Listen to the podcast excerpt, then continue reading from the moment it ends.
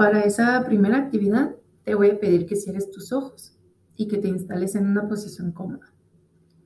Ahora, vamos a usar nuestra imaginación y eso es más fácil cuando usamos todos nuestros sentidos. Entonces, quiero que te imagines que estás en una funeraria. Trata de identificar los olores, todo lo que hueles, las flores, esas luces que se ven, el ruido, ruido de la tristeza.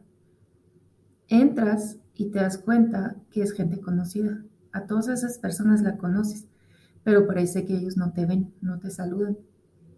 De repente, la persona más importante de tu vida, tu mamá, tu pareja, tu hijo, toma la palabra y pronuncia tu nombre con mucho dolor.